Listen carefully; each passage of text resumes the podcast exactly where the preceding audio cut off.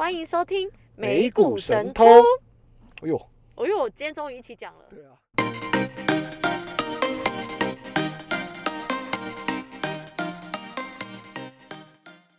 卡巴卡巴，我是爱投机的俏妞。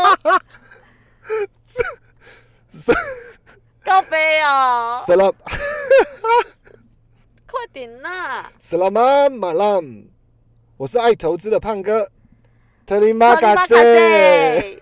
塞，听众朋友们有没有觉得俏妞讲马来文听众朋友根本不知道这是马来文，就大很像很像需要救助？对，没有啦。我们这一集前面 我们学了很久哎，我们这一集是想要谢谢支持我们的那个，你赶快讲正话。我笑到流眼泪了对，就是因为我们因为我们过去一个礼拜那个很感谢马来西亚的听众朋友们支持我支持，然后我们马来西亚的听众人数暴增，所以特别学了几句马来文，然后跟你们打声招呼。所以刚刚前面阿巴卡巴是你好吗？晚，然后再是晚安是什么？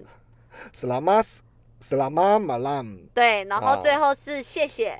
啊，德里马卡塞，哦嘿跟大家分享一下，然好后很开心你们听我们节目，然后也希望你们可以继续帮我们订阅、追踪、加分享给你的好朋友，然后我们都会努力制作更好的节目内容。好那一开始呢，胖哥刚刚特地讲了，还是要更新一下我的部位啦。虽然我这一集其实不太想更新，因为最近这两天有点惨惨惨兮兮。啊，我我倒是蛮正面的，因为你现在好多现金呢。可是我的部位亏损已经扩大到亏损一万六美金嘞。诶，但是你有想过吗？就是说你现在嗯，我觉得很多听众朋友们都会有这样的思维，就是当嗯经历一波震荡下修的时候，大家会觉得说怀疑人生。然后我看到你那个那个厌世朋友又开始在 PO 那个 I, G 线动了嘛？对啊，还真的有哎、哦他说他又跳进坟墓了。对啊。我觉得不免都会有这样的想法，可是呃，看事情的角度有很多种。你看上礼拜你出脱了六到七万美金，嗯，是的，所以现在还残余大概二十六万多的部位。经历你这么一说，好像跌了一万六，就只剩下二十五万多了，是吗？呃，没有，还是二十七万摔到二十六万多？是二十七万多，摔到二十六万。哦，anyway，所以这样嗯除下来的话，其实你现金六七万的比例应该有百分之二十五左右啊。对，没有，现在现金部位好像剩四万左右，我又加码了，然后哦又跌了，你所以我才，所以我一开始才说我不想要哦，那更新我的部位。诶，那你加码了什么东西？你 update 一下。我就是一样啊，我就是加码，我加一样就是那几只啊 f u b o 腾讯跟那个腾腾讯音乐跟那个普拉格能源。诶这个是周二录节目的时候你提到那一次加码吗？还是说在这后面你又进行了加码？呃，我最后一次买是买那个进场的时间点是在你说周二，周二是我们录音时间嘛？周二、周三是我们录音时间。对啊然，后我最后一次进场买的时间点是在六月怕，连自己什么时十四候买都不知道号。。六月十四是礼拜几？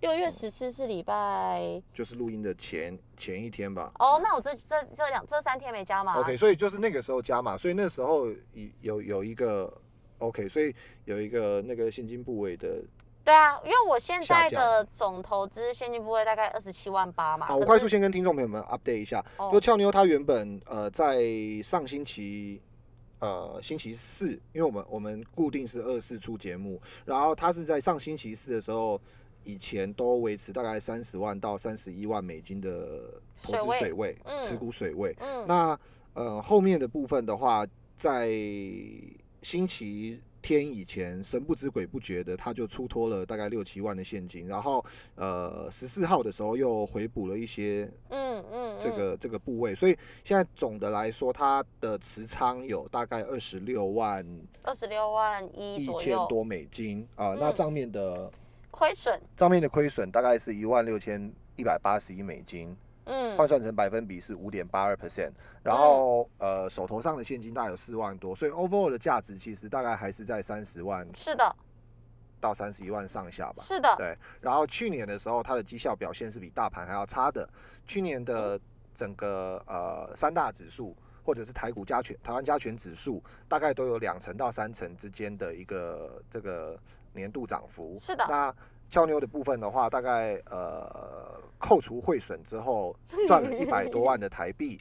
那如果换算成百分比的话，以它的 base 应该大概是十趴左右吧因为大概 overall 十趴对，啊，对十十趴左右嘛，啦我已经很开心了八九趴，对八八九百万左右的一个部位，所以、嗯，好，那那个新加入的听众朋友们很了解部位，然后嗯，你这一集呢又突然给我以为这一集的题目其实是简单的，我想说这个大家都知道这个行业，所以我以为是简单。就刚刚在跟胖哥瑞搞的时候，我发现这个题目好好复杂哦，好好困难哦。对啊，这个这个东西它因为俏牛这一出的题目其实一如往常自肥啦，就是呃说是自肥，与其说是懒，另另外一种说法可能就是懒惰，就是挑标挑标的也不做功课，然后哦，哪有不做功课？然后挑了标的之后呢，然后又不太研究，然后邀我录节目，基本上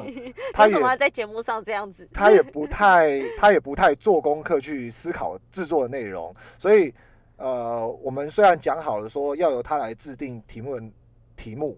啊，然后是的当然制定题目的人应该也会多多少少会去想一下这个内容的制作怎么样是比较有趣或帮助得到大家，或者是帮助到自己嘛。那、嗯，那 anyway，反正他就把题目丢给我之后呢是的，，他就撒手人寰了。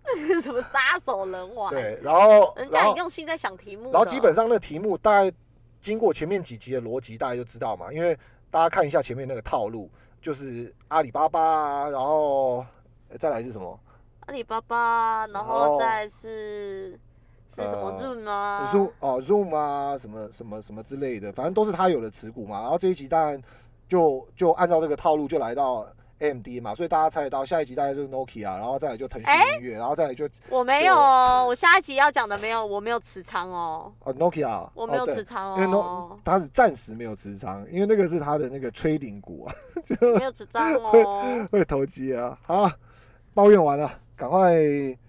所以今天要那个很充实的内容，其实真的很辛苦啊。哇，我我我以为我以为这个内容不会很辛苦，对啊，你先讲一下吧，因为你现在的那个 AMD 的这个部位有多少，然后还有嗯分享一下，就是说你为什么会把这个比重投资在 AMD 上面，以及为什么你当初会因为看好我这个这个没有，因为其实我对 AMD 的印象就是它是半导体的龙头，很厉害，就大家都说 AMD 很厉害，一直在涨，一直在涨。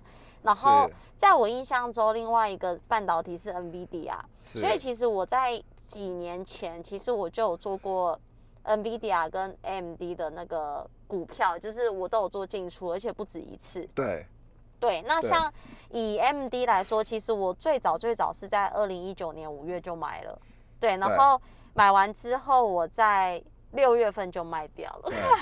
我五月十五买，六月四号就卖了，所以我好像只买两个礼拜吧。对对，然后我那时候就觉得嗯很棒，然后我后来又在二零二零年做过一次，就二零二零年七月呃呃九月买完之后，又隔一个月就卖掉了。我就发现其实我后来同整，我其实总共买卖过 AMD 总共高达四次。嗯哼，对，那最后一次就是落在我去年十一月把它卖出，然后所以你之前的操作每一次都是获利的啊、据说都是赚钱的对啊，所以我才会那你加赚钱的比率就是你你每一次的百分比是多少？像我第一次次次进出嘛，对然后我第一次的进出是二十九，呃，二十九点五卖，然后二六点八六是买的，那这样是赚多少钱？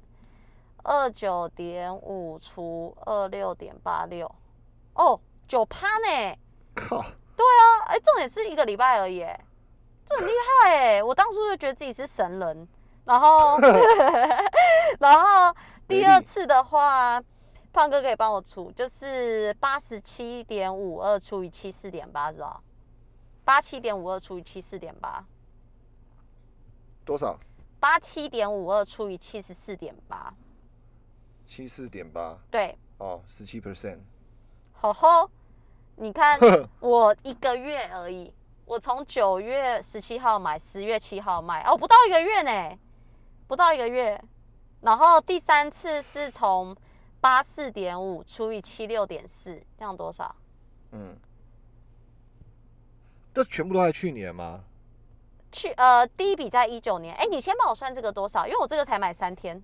十四 percent 哦，三天呢？我那时候觉得我超省的。你买多少？你买多少钱？我买哦，我看一下，我都买五千块美金。所以每次每次都买五千块美金。所以五千块的十七趴。哎，难怪都在去年，所以去年我其实是唯一做股票有获利的啦。因为胖哥前面不是讲到我赚一百多万台币哦，对啊，因为公司去年做买卖的，然后。去年光二零二零年我就买卖 MD 三次，而且每一次的日期都不超过一个月卖。对，我都是三天、一周、两周就卖了，然后差不多都是十趴，都有十趴的报酬。对，然后好，我在今年三月我又买了第五次，然后开始买完之后就没有卖掉了。大家都知道，我买完之后没有卖出，就是它开始在跌了。所以我今年三月份我总共分批买了四次。对，然后到目前还是小跌。这个时候呢，我就觉得很奇怪了，为什么会这样？因为你知道，其实，呃，我在从一九年、二零二零年在做的时候，其实我 AMD 跟 NVIDIA 都是一起买入的，因为我当时不懂这两间公司，但我的印象中这两间公司都是。赚会赚钱跟好好投好企业，所以我就两只一起买，因为我不知道谁是最厉害的。然后 M D 当时其实他我赚的比 Nvidia 还多，所以在我心中谁帮我赚最多钱，他就是最好的公司。所以所以后来我就决定我不要太分散，我就把火力集中在 M D，我就把 M D 跟 Nvidia 都出脱之后，我今年三月开始我只买 M D。对，然后。发现连买四次之后还继续在跌，啊，这时候惊为天人事情就发生了。我回头看 Nvidia，发现 Nvidia 竟然破七百嘞，啊，所以代表说其实 Nvidia 在今年以来的表现真的是惊为天人，而且非常好。可是相对 AMD 的话，它其实是真的跌跌很多。我其实真的不知道为什么，所以我就觉得想要拿出来做讨论。哎，话说俏妞，你讲了十分钟。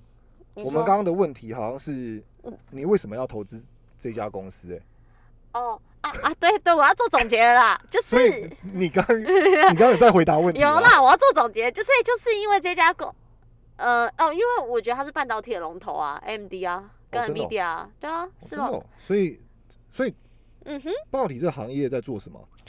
半导体我不知道啊，我有需要他知道在做什么吗？半导体不就是大家？听说就是未来的趋势吗？啊，所以半导体在做什么？我不知道，就跟我不知道 AI 在做什么一样，但我知道 AI 是未来的趋势啊。哦，哎，那你下礼拜要跟我开一家餐厅啊？大概需要五百万的资本。啊，我没有钱。什么意思？你投这个，你投这个，随便听两句。刚刚没有 say 这个，为什么你要你要开餐厅哦？你什么时候你要开什么餐厅？没有啦。哦。哎，你这个怎样？什么意思？你这个投资出手。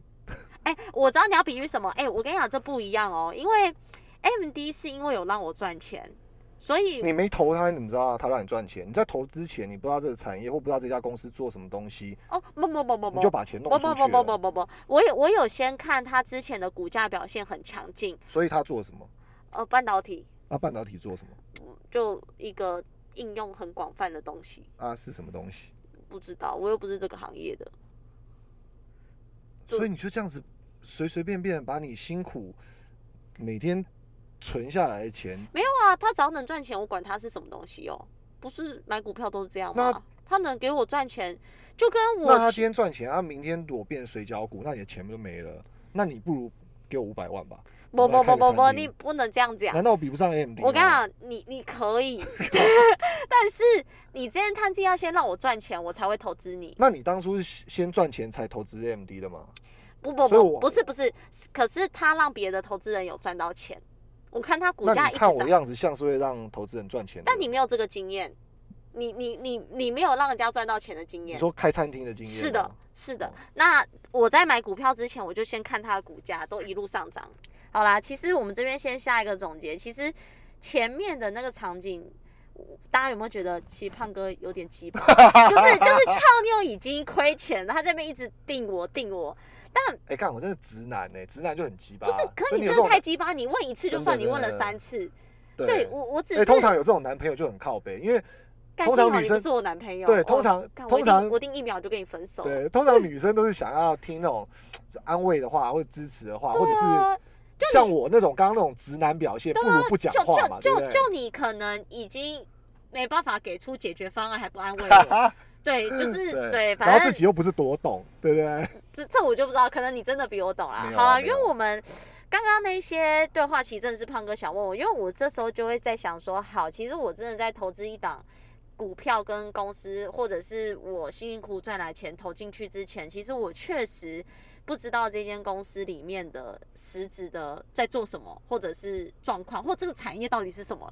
对，那大家都知道半导体、半导体、半导体，但半导体真的应用在哪边，跟应用多广泛，可能我也不知道。对那对俏妞我来讲，我觉得能帮我赚钱的就是好公司，对所以我觉得 AMD 在前前面的四次买卖中，让我短时间就有十几趴的报酬，我就会觉得说这间公司是非常厉害的，对所以会让我去变成他的投资人。对对，那这个说这个这个做法其实也没有不对，因为大家可能会去追强势的。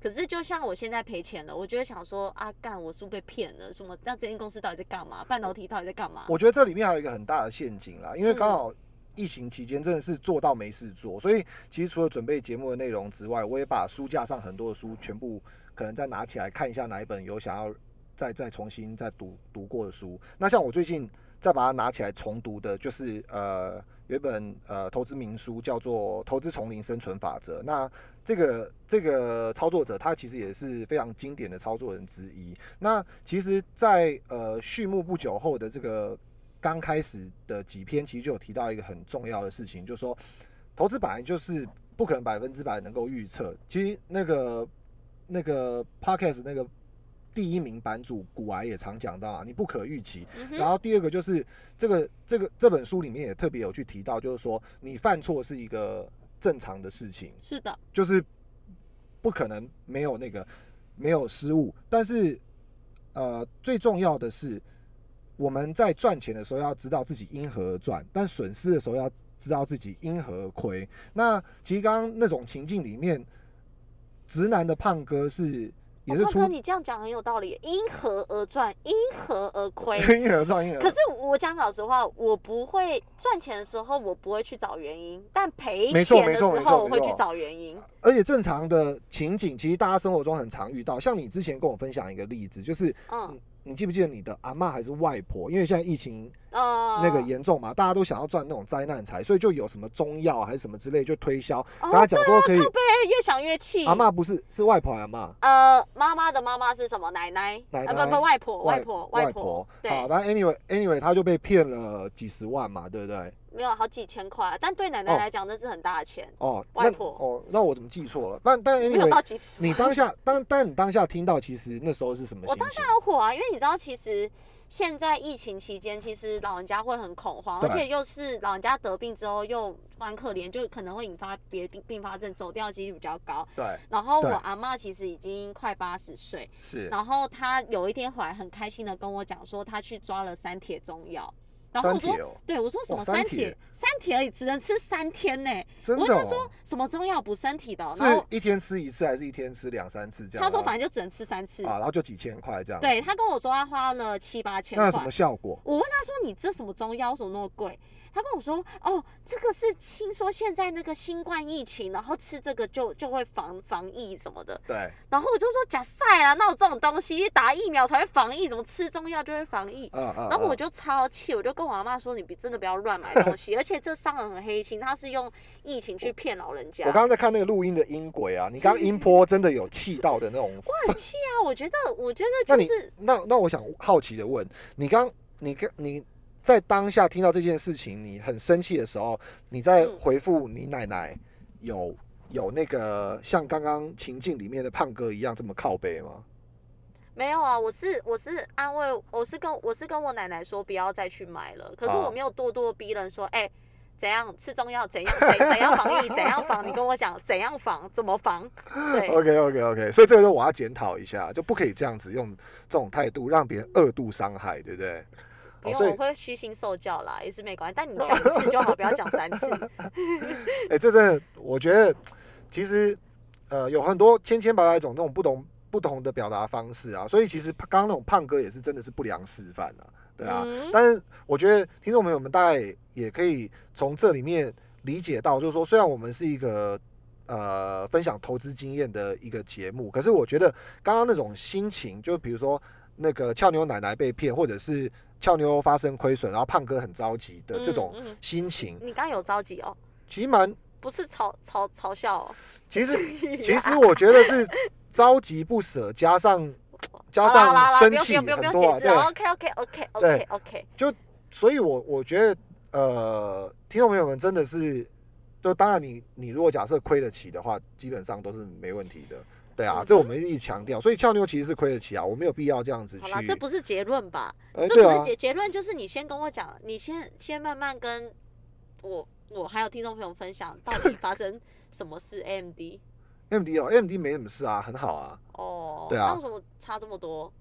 呃，我觉得我觉得两家公司，呃，你说到你你的那个口袋股，然后轮流操作这两个口袋股，嗯，还有你的定义上，我是觉得稍微有一点奇怪。第一个，你有讲到说 AMD 是龙头股，就就半导体的龙头，龙头，对这件事情，呃，我觉得这个东西蛮偏主观的嘛，就看你嗯。从、呃研发的角度去看，还是看你从财务的角度去看，还是嗯。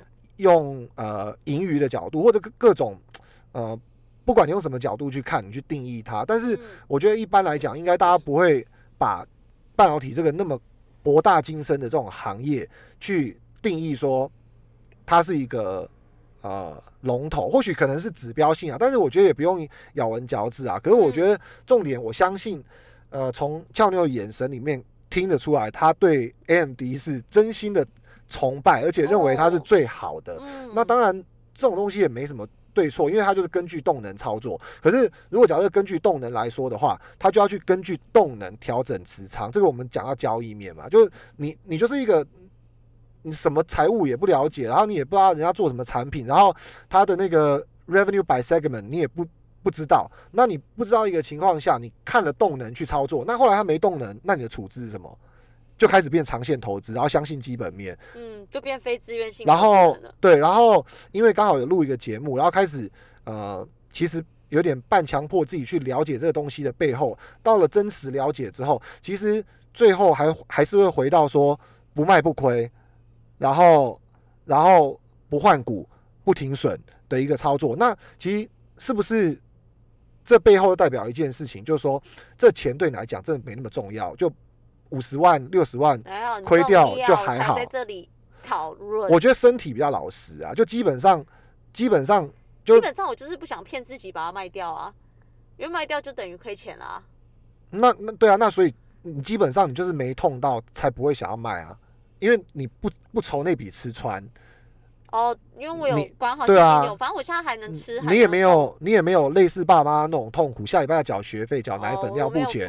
对啊，或者是小嗯孩 work from home，然后每天要是。准备好多好多食物、零食，是还是游游游乐设施给他们玩耍之类的。嗯。对啊，所以我觉得不缺其实是没有正式的一个核心啦。嗯，对啊，然后第二个就是不痛，因为不缺所以不痛，嗯。所以不痛也没有急迫性需要去处理它。那嗯，虽然大家都想赚钱，可是赚钱跟相信自己之间，嗯其实大家还是会选择相信自己。是的，对啊，可是实际上从第一段的呃小情境也蛮真实的嗯反映出来，就俏妞其实对于这个行业跟胖哥一样，我们都外行人，我们也不是科技人，其实我们嗯两个都蛮陌生的。嗯然后我们特别去呃。为了这个节目，应该说俏妞出了这个题目给我，然后 我真的花了十天十夜特别准备这个节目。夸张什么十天十夜。哎、不过我真的是日以继夜的，真的这这这我有感受到啊，因为这毕竟不是我们自己的行业，那真的要去探讨，可以应该可以讲得很深。这是跨领域，而且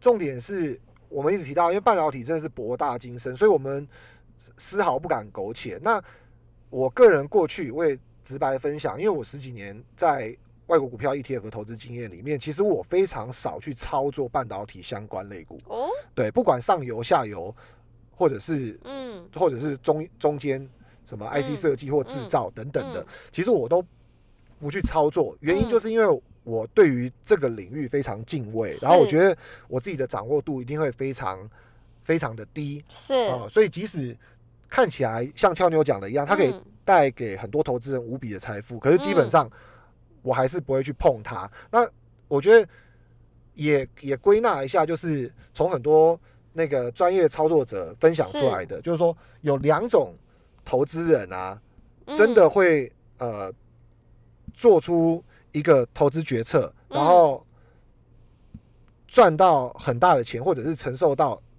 极大的亏损。一一种就是嗯超级懂的人，嗯，另外一种人就是超级不懂的人。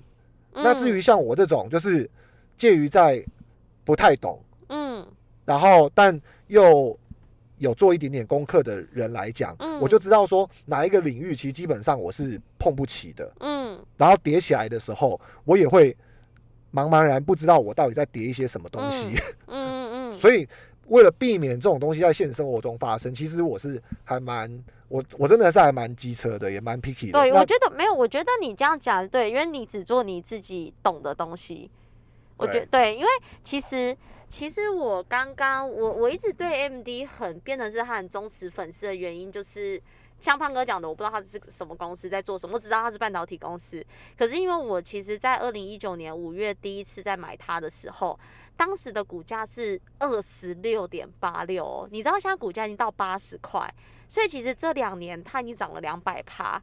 所以我说假设我都不卖啦，可是我就会觉得哇，我很厉害，我进场超早。呃，这个其实这逻辑就是好像你你走到那个呃、嗯。澳门或拉斯维加斯赌场，然后你看嗯。到那个百家乐连开五把大，嗯、所以以帮很多压大的投资人哦压庄家呃嗯。连开五把庄，所以你就一直去压庄，或者是你走到骰宝看到一直呃开大，嗯。然后很多越来越多的赌客赚到嗯钱，嗯。所以你就决定跟进，因为买大或者是买庄这件事情，让很多前面的赌客都赚到钱了，所以嗯所以你就加入行列。但是你不知道，就是说，其实那个赌庄，呃，赌百家乐或者是赌这个骰宝，就是那个三颗骰子比大小的这种东西，它的期望值是零。讲白话一点，就是你赌久了，你必输。为什么？因为庄家的胜率超过百分之五十啊，就是赌场的胜率超过百分之五十啊，所以你期望值你胜率就只有百分之四九点多，所以除非你本为什么，庄家的胜率超过百分之五十？呃，比如说假设以骰子来说好了，骰子有些你开平的你会没嗯赢啊，对啊，可是你如果假设开豹子也赢不了，开平盘的你也赢不了，嗯，那一个叫打平，一个叫输钱，都要从你的胜率胜率里面去扣除哦掉。哦，对不对？？所以，比如说它的每一个游戏设计里面，它都只是移掉那个百分之零点五或者百分之一点多的东西，就让你的期这个长期投资的期望值变成零。嗯然后，我们投资人的大脑骗过自己的那个刹那，其实通常是人潮、钱潮，然后还有很多小量的或者是微量的一些数据，嗯嗯嗯比如说连开五把大，嗯连开五把庄。嗯所以很多群起愤慨的一个氛围下，就把嗯。俏妞给吸了过去。对。是，所以我们当然这样比喻有点不恰当啊，嗯。因为坦白说，AMD 真的在呃第一季，因为刚好公布完获利，其实看财务，单纯看财务的角度嗯。来讲的话，其实它也是赚很多钱。嗯。那我觉得，我觉得我们会把 AMD 或 NVIDIA 这两间很好的公司，确实它的盈余成长，还有它整个半导体对于整个消费、科技、AI、五 G 各种产业的这种运用跟需求的这种这种呃内容，还有嗯。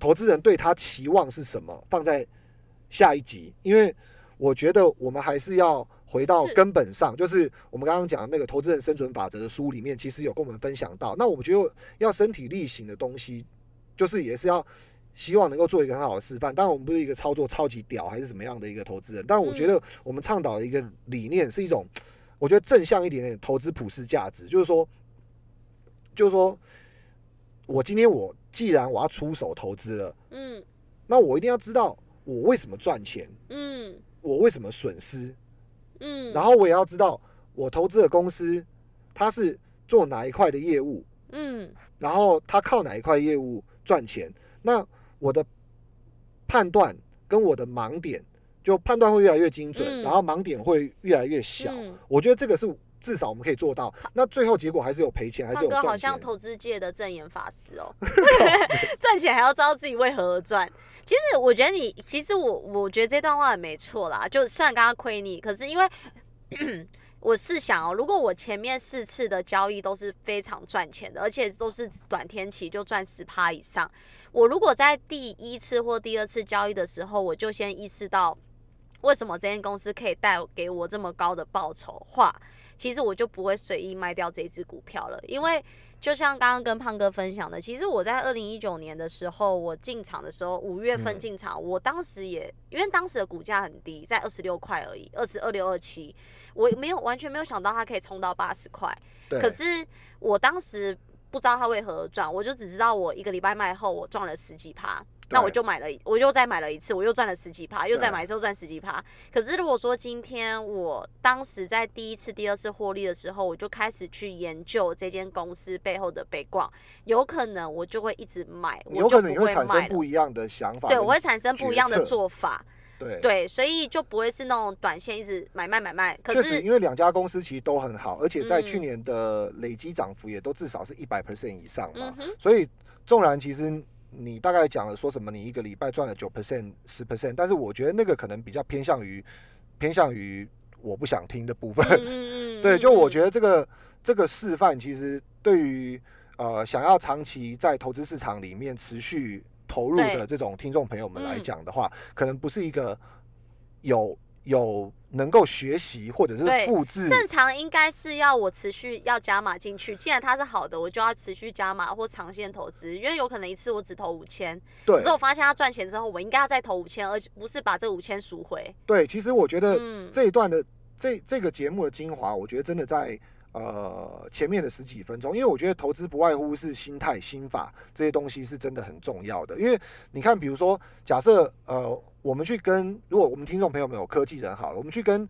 呃科技人，比如说他原本就在做 R&D 的，还是他在嗯做什么、嗯什么其他嗯任何科技的这个呃板块的人，我们不可能跟他比 know how 嘛，对不对？嗯嗯所以他会用的东西，我没办法硬学。嗯但是同样的，可能我对于解读财报，或者我对于交易经验、还有动能、还有筹码分析的这个角度，他可能也学不来。所以我嗯我们方法是没办法交流，但是我我觉得唯独的就是心法，因为心法的东西最后会归纳出一个你你自己最适合，对你自己最适合的策略，嗯，然后嗯就会回到你的游戏区里面，你能够做的事情。那当然，这也不代表说最后你就一定会百分之百都对，投嗯，把把都赚钱。但是嗯相对来讲，就会归纳出一个你自己真的比较适合去、嗯去那个。嗯所以，呃，我我这边其实每一次真的要录节目的时候，我都嗯收集了至少十倍到二十倍量的资料。那我觉得刚刚俏妞有讲到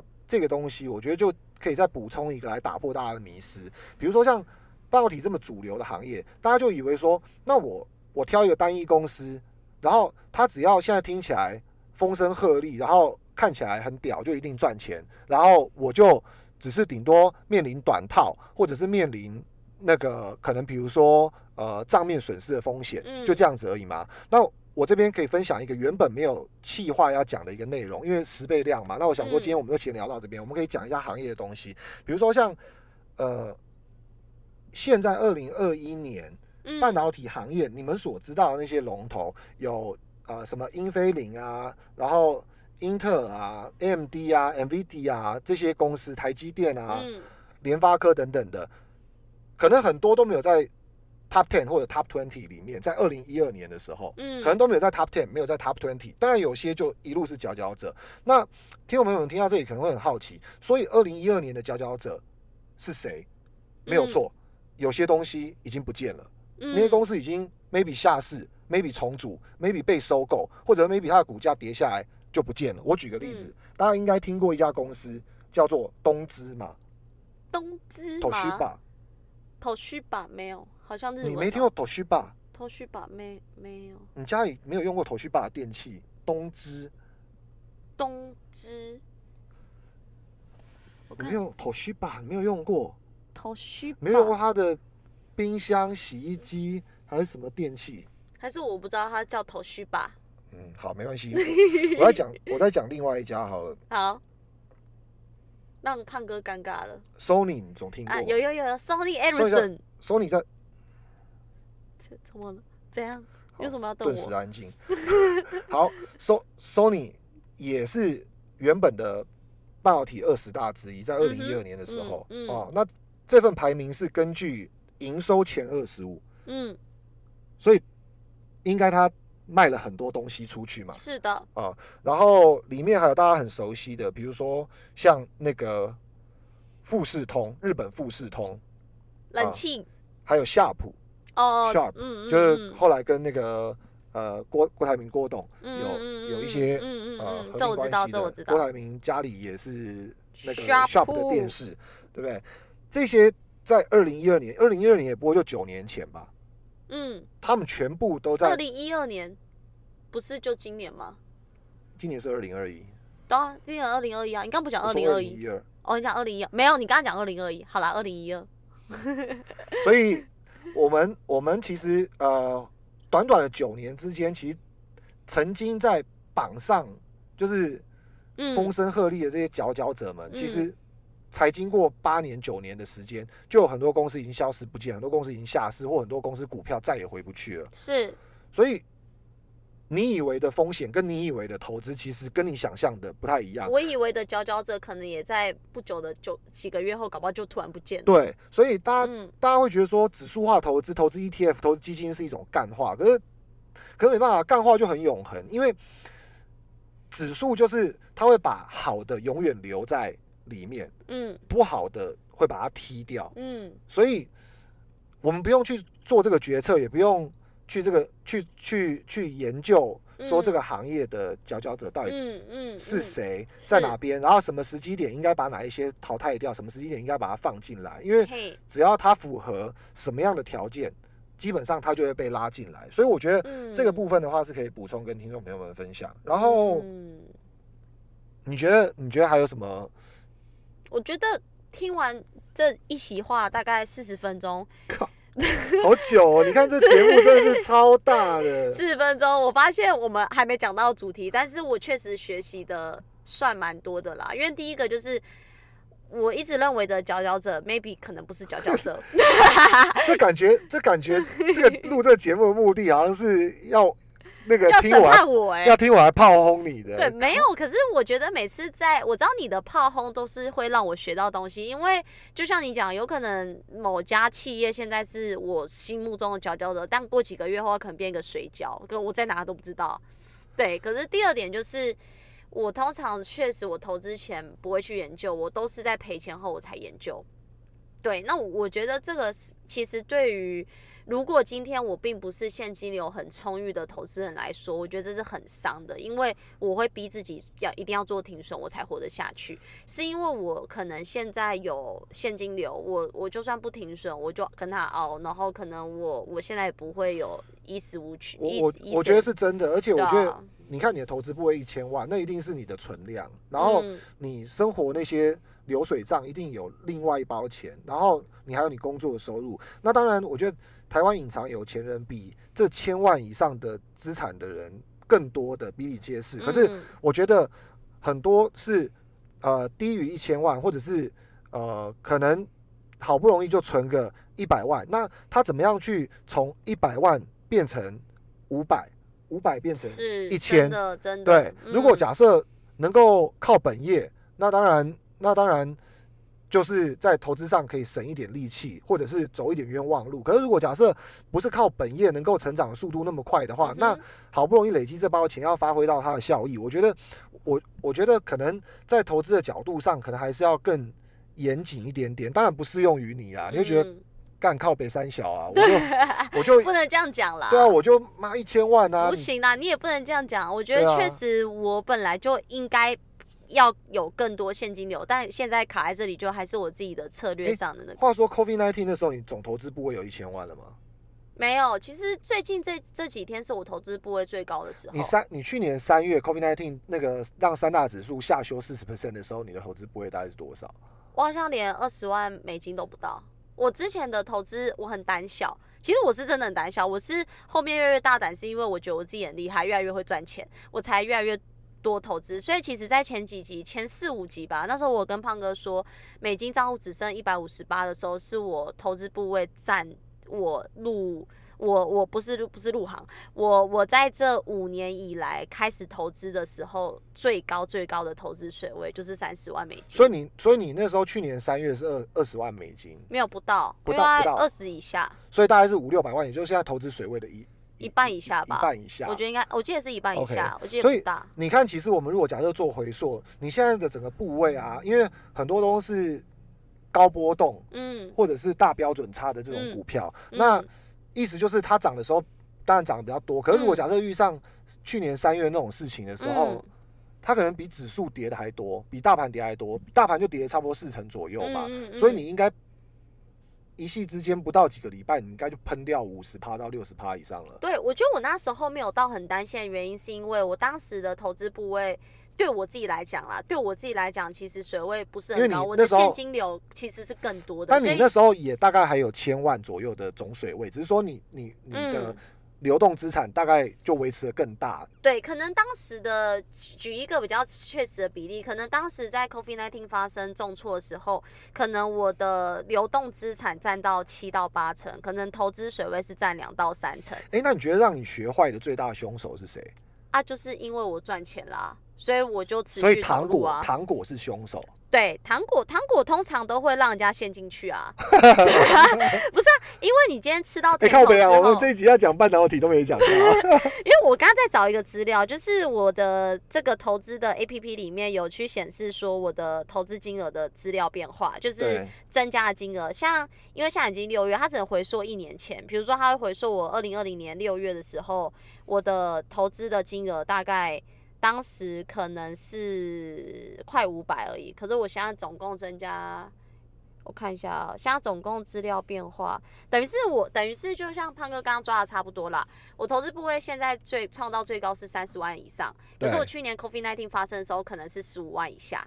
OK OK，所以等于说你的总财富是差不多那样子，但是你的持股部位比那时候大一倍以上。对对对啊。然后这促使你去做这样子的，可能就是因为你得到了一些甜头。另另外，可能还有一部分是你的呃，你之前会提到，就你如果假设有账面损失，你会很不甘心，所以你你会希望补进去。对，你会希望获利出场，所以一直去补仓这些动作，导致于部位越垫越大。是啊，所以。其实，如果假设现在一直看到什么那种崩盘论啊，或者是像最近我又有呃询问投资的朋友，又又问我说，哎，巴菲特指标的新闻，大家又开始在讲了。哦，就我们之前前几集有讨论对，之前之前不知道哪一集有讨论到巴菲特指标又怎么样了。嗯，对，那倒不是说这个东西很精准啊，只是说只是说看起来好像普遍。就是遇到这种状况的时候，你应该都会觉得有点担忧，或者是看到这种讯息的时候，你应该会，而且他又是巴菲特啊，或者是说你可能会反抗这种讯息吧，对不对？就是说你，如果是我看到崩盘的讯息，我会赶快出脱掉我的股票，我宁愿信，我宁愿相信，我也不要亏钱。可你也是出获利的啊，那亏损部位如果假设，比如说像你现在二十六万里面，可能。有二十万，那你最后你对我觉得你讲的没错，就是说我其实如果没看到这新闻，我连获利都都不出，我可能就会想要让它越赚越多。就以前的俏妞会出，可是自从做了节目之后，我可能就觉得好公司要放着了。可是，一旦我看到崩盘的，我一定想说先入袋为安，我会把我全部有获利的好公司全部都卖掉。对，然后卖掉之后，剩下的亏损我就用呃赚的钱的那一包钱再去补。对，所以可是我知道后面这个做法是错的，因为我最近有读书嘛，大家都知道我去看了超级绩效的书，对，大家都说你越是摊平，就会走进坟墓去，哎，所以我原来我一直在走进坟墓。那你这个，那你这个东西，我想我我想跟听众朋友们聊一个，这个也是题外的休闲话题，因为反正现在防疫大大家在家嘛，然后我觉得真的没有什么事情，嗯，可以一直一直嗯嗯重复的做，或让大家有一个寄托。然后我其实。很运气很好，是俏妞找我录这节目，然后我们录这节目之后，其实有很大的专注力都在做研究，然后就是收集资料跟编制我们最不熟悉的这些内容该怎么做。但是其实我原本是一个很爱看 NBA 球赛的人哦，对，那。真的好久没有看，而且现在又是季后赛嗯最好看的时候。嗯但我最近呃这个礼拜好不容易忙里偷闲，我看了其中一场，然后那一场是金块队对太阳队的比赛。哦，那其实跟就是像我们这种股痴来讲，就是又又引起了这种投资的连接，尤其、嗯尤其是出自于对俏妞投资部位的这种关心，还有想要给他阿妈开一帖好药，不是啊给你开一帖好药啊给我想跟我阿妈什么对事啊？，给你开一帖好药。然后我那时候看到倒数六分十二秒的时候，其实金块队是背水一战。然后我觉得金块队最近这几年都还蛮稳定，他可以打到季后赛。那太阳队的部分的话，则是十年都没有进入季后赛的一支球哦，队。就是算人家看不好的啦。对，虽然他们有一些超级新星，比如说像 Devin Booker 啊等等的嗯哦，那其实我我觉得打到剩下六分钟，就第三战的时候，我有点感触，因为呃，第一当然是金块队的那个 Jamal Murray，就是他们的得分主力已经受伤，所以没有办法上场打球。哦嗯然后他们的这个大三元的王牌 center 王牌王牌中锋就是 Yokich 小丑，他他就领导球队去去打这个关键的第三战。嗯然后历史有统计过，因为是七战四胜，嗯所以如果假设输掉第三场，其实再输一场就被淘汰了嘛，对不对？是就没比赛可以打了。，那历史有统计过，你打完近百场的比赛，进入季后赛之后，季后赛这个抢七大战，只要输三场就的。球队，基本上你后面要逆转胜，嗯，拿下四四胜的几率几乎为微乎零。其微。对，几乎为零，因为嗯你看多大的压力。所以我觉得第三站就是我唯一看的那场比赛，我觉得还蛮幸运的。他就给我一个启发，就 Yokich 那时候只剩下六分钟，然后他们的金块金块队还输十四分。然后他就有一点那种背水一战的感觉，发动了一次进攻，准备要上篮。可是上篮的时候，防守人员可能挥手把他的球拨掉了。嗯，那这时候裁判判金块队出界，也就是哦说意思是太阳队把他球拨掉，但是裁判判金块队出界，出界，然后 Yokich 非常不服，因为第一个我觉得他也希望赢球，他压力很大。第二个输十四分，而且又是第三关键第三战，他压力很大，他不想要连输三，嗯，然后时间又只剩下六分十二秒，所以嗯各种的压力，你想就跟我们平常做交易一样，嗯其实有时候候是。呃，草草的，像比如说俏妞卖掉那个 Amazon 的原因，是因为突然被罚了四亿多，嗯，呃，可是并购米高梅花了八十几亿，好啦，不要再讲这件事。然后回到球赛上嘛，然后他剩六分十二秒，他就跟裁判抗议，嗯然后比手画脚，比手画脚。然后呢，太阳队就有一个非常有经验的老球员叫 Chris Paul，他是一个后卫，他就悄悄的飘到裁判的身边，当他们两个在激烈的抗争，尤其是金块队的主力那个 Yokich 在跟裁判说防守人员有犯规，有打我手的这个当下，然后呢，Chris Paul 就太阳队的后卫只过来比了一个 T 的手势，T 暂停吗？，T 不是暂停，T 是 technical foul，就是技术犯规，哦，暗示裁判要判他技术犯规，因为更严重因为应该要服从裁判，哦。这是 NBA 的潜规则。可是不能有争议，不能去理论哦。他们有，他们其实有一个新规则，就是说，如果假设真的很有把握，我可以牺牲一次暂停的机会，因为暂停有上限嘛，对所以这个是通常由教练发动的，就是我可以牺牲一次暂停的机会，去换得一个挑战裁判的灯，哦，是哦对哦。，所以我要去按那个灯，让让裁判重新去看这个 review，哦，然后去重新评估说我是不是吹错了。可是当下我我也不知道为什么，反正金块队的裁判呃并没有去金块队的按这个灯。金块队的教练是没有去按这个按这个灯的，是的，然后是 Yokich，也就是球员本人，他一直主张去理论，然后当然因为他两百多公分嘛，然后裁判通常比较娇小。所以大家可以想象那个画面其实蛮紧张的，就是一个非常大个儿，然后他是打中锋的位置，然后就是跟裁判比手画脚，嗯然后一个矮矮的对方的后卫就来挑拨离间，嗯比了一个 technical foul T 的手势。那你们相信后面后面的这个结局？我相信你们大概都知道了嘛，应该猜得到嘛。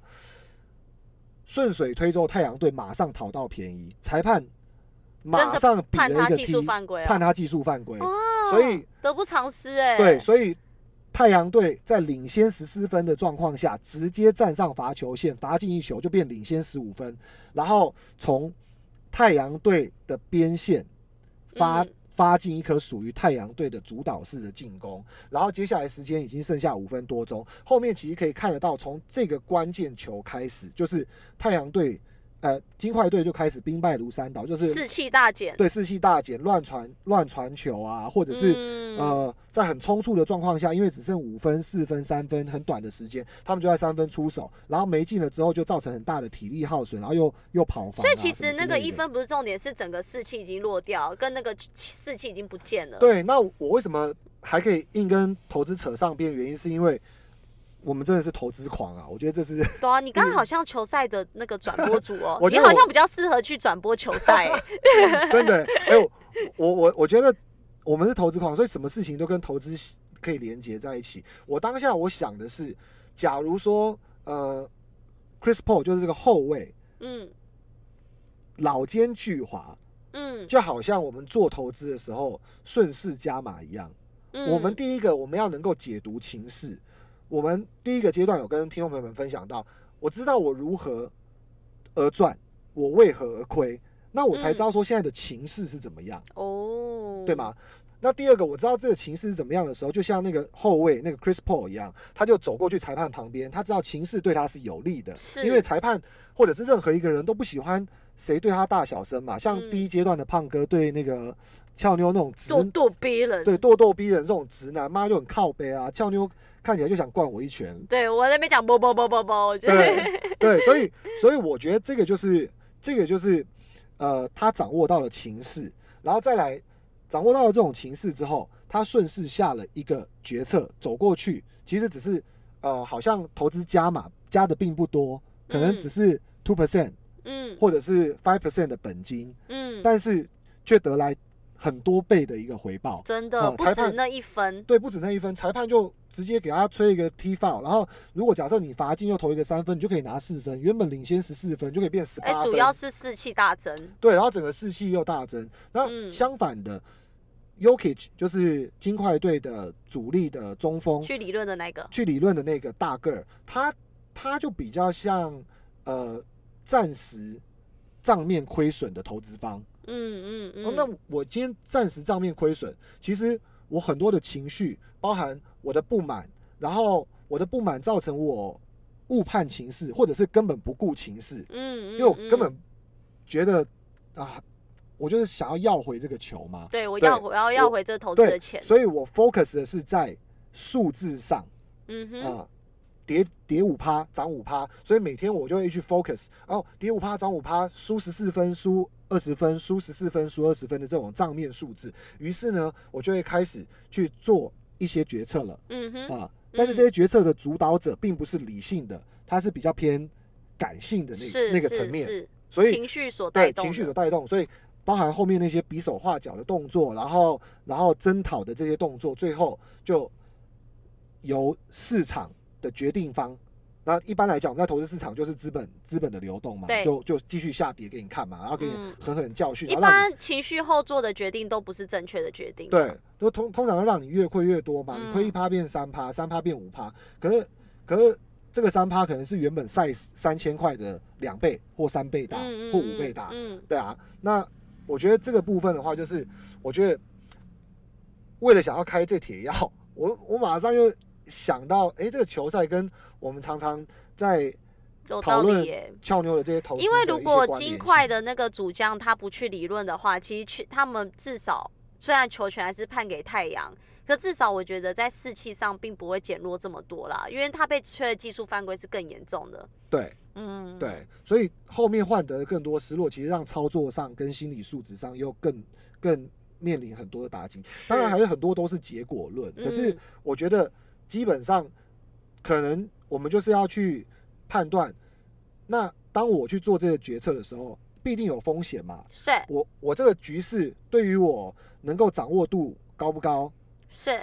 胜出的比率大不大？是。然后第二个是，如果假设真的那个亏损发生的时候，那个错判发生的时候，那我我跟我的嗯集体球队对于我们投资者来讲，就是我集体的部位跟资金对。O 不 OK？对。那我觉得听众朋友们听俏妞讲他的千万部位，你们就知道五十万对他来讲就是嗯百嗯分之五啊，嗯，对嘛？所以归零了，基本上也他应该也不会影响到决断嘛，对啊。所以我觉得可能你们在评估自己的自身状况的时候，我觉得就要依照自己的资资本，依照自己的嗯收入去解读这个情势，然后做出一个你最能够理性应对的这种投资决策。我觉得这一集确实还不错，是因为我本来以为胖哥一开始就要跟我分析呃 NVIDIA 跟 AMD 的公司，那 就完全没讲欸。可是我觉得这一集真的讲到投资的心法，因为我觉得在挑选好公司之前，确实自己的投资心法跟策略要是正确的方向，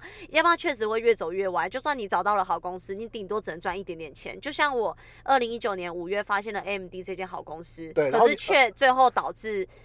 做完四次，因为你知道，而且你根本不知道为什么赚钱。不是，你知道最惨的是那四次是因为我刚开始进入投资，所以我放的钱很少，都放五千块美金而已。所以我其实就算赚了十趴、十趴，也还是很少。可是这后面从今年三月开始加码的都是大钱，我就是直接大钱进去买，所以一旦赔了，其实也把我前面四次的十几趴，每次的十几趴都亏掉。对啊，对，所以我我觉得在这一集来说，我们会到讲了一个小时去分享这整件事，跟最后讲到 NBA，再讲到心态。我觉得主要就是希望在开始介绍这两间公司的之之前，我觉得要可以先讨论这个对一个投资态度了，嗯我觉得是一个投资态度。然后我觉得像今天我们就是一个算是不良示范，因为像尤其是以以我本人来讲，就是一个情绪上的操作，因为因为录节目应该是欢欢喜喜，然后非常有系统理性的。然后呢，因为一气之下就变成一个非常感性的一个操作，所以把原本主题整个都放弃掉了。这个是对听众朋友们觉得比较比较可惜我虽。然说我不知道听众朋友的的听完这一集的想法是什么，但对我自己的想法，我觉得真的比在你跟我分析两间公司之前，其实这一集是让我觉得很感动的啦。因为确实我就是像你讲的这样，我觉得我之后也要多想想这一块。对啊，然嗯后、最后呢，就那个跟听众朋友们说声谢谢，然后希望你们继续支持我们节目，也不好意思让你们听我们那个 闲话家聊，可是我们下一集确实就要努力，就要去探讨这个问题啊，然。后马来西亚朋友们，德里玛卡塞，德里玛卡塞，好，下一集准时收听。我们对于 AMD 跟 NVIDIA 的分析，对，还有半导体的一个介绍啊，对。这个这个，希望我们大家都可以一起做中学，OK，谢谢大家收听，谢谢，拜拜。拜拜。